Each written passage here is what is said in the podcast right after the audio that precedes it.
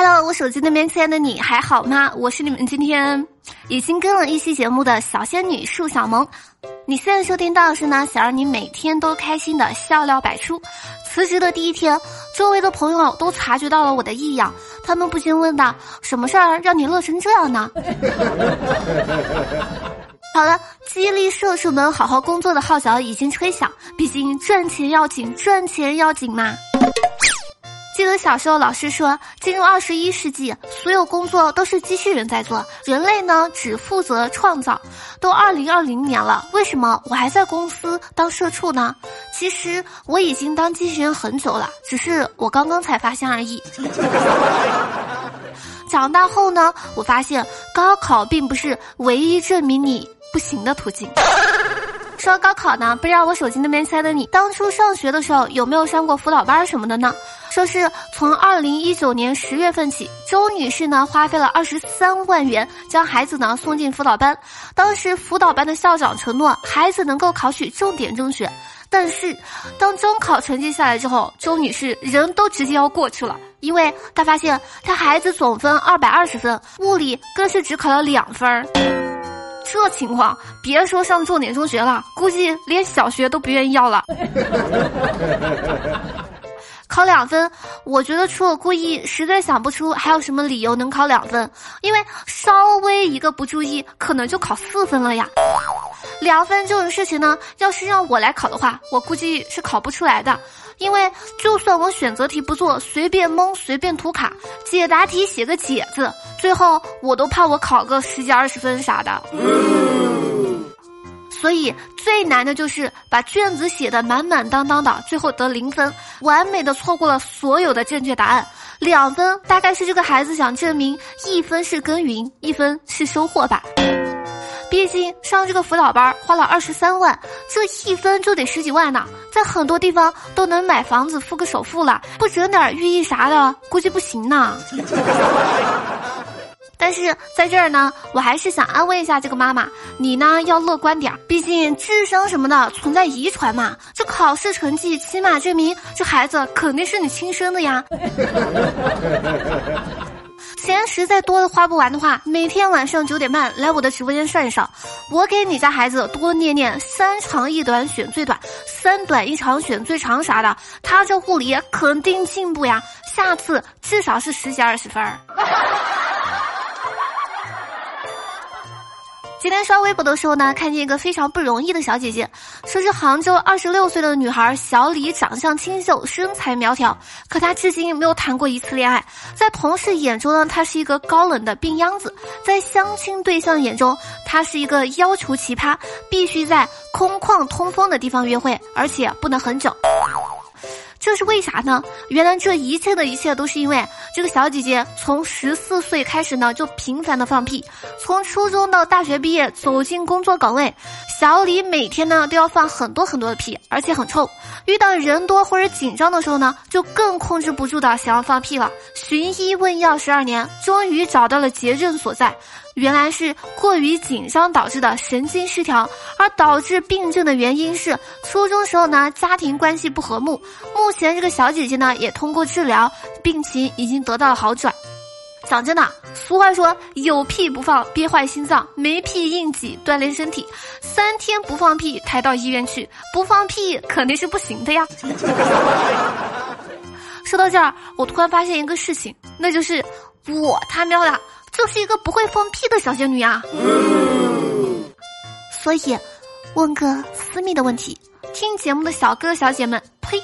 你看我就破嘴，问小姐姐干啥呢？听我节目的小姐姐，都是世界上最美的女孩儿。所以，小哥哥们，你们在放屁的时候是肆无忌惮的放屁呢，还是悄悄的放屁，努力不出声呢？我觉得吧，有一说一，选择憋屁的还是条汉子吗？放屁若不臭，怎么可以让别人闻个够呢？放屁如果不响，没有人来鼓掌呀。根据科学研究，如果你硬是把屁给憋回去，屁呢就会从你的嘴里给散发出来。所以，我手机那边亲爱的你，听我一句劝，该放的屁就放了吧，别憋着好吗？说真的，我呢十分理解这位小姐姐的困扰。这种呢已经不是普通的排气了，而是一种病态的，已经影响到了生活的疾病。试想一下，去跟小哥哥相亲，第一次见面的时候，屁声隆隆隆的的印象，怎么也不会好吧？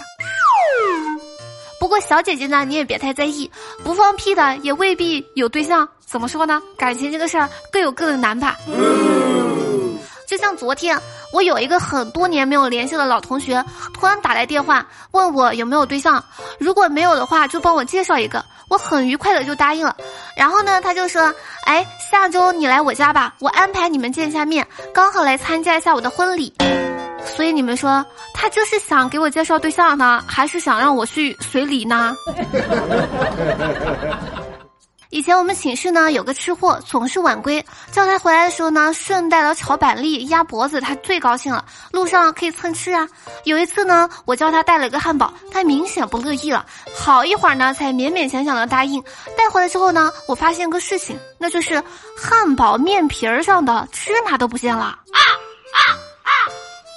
在理发店呢，我碰见一个妈妈带着小哥哥、小弟弟来理发，两人呢分别坐好，弟弟可老实了，一动不动。哥哥呢，老是动来动去的。理发师就说：“你要不要理得比弟弟帅呀？”小哥哥呢就说：“要要要。”于是呢，理发师一招制敌，小哥哥再也没有动过了。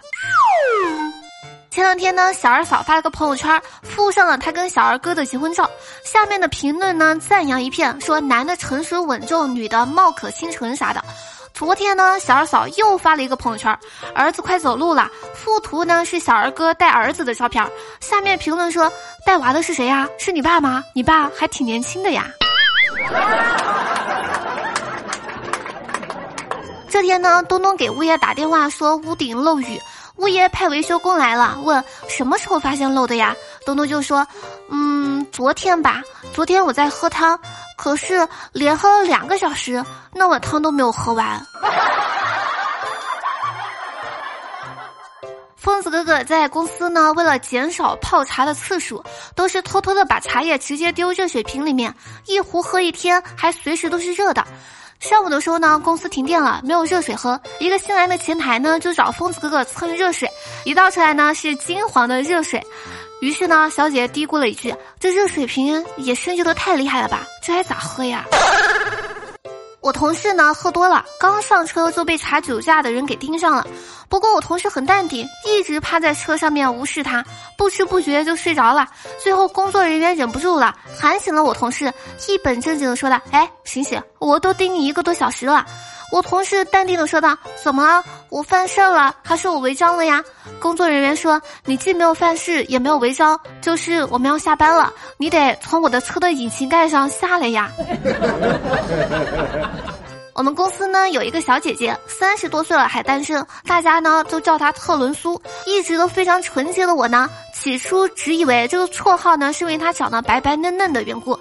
后来听说新来不久的同事小伙晚上帮他修电脑之后，请假在床上躺了三天，总算是悟出了特仑苏背后的由来了。好了，以上呢就本期笑料百出的全部内容，感谢你能从头听到尾。如果说喜欢我节目或者我本人的话，记得点赞、转发、评论、打赏、打 call，一条龙服务呀。另外，每天晚上的九点半呢，我都在喜马拉雅进行直播，想跟我互动的话，可以来直播间找我呀。好了，冯宝宝哔哔完了，我们下期节目不见不散，拜了个拜。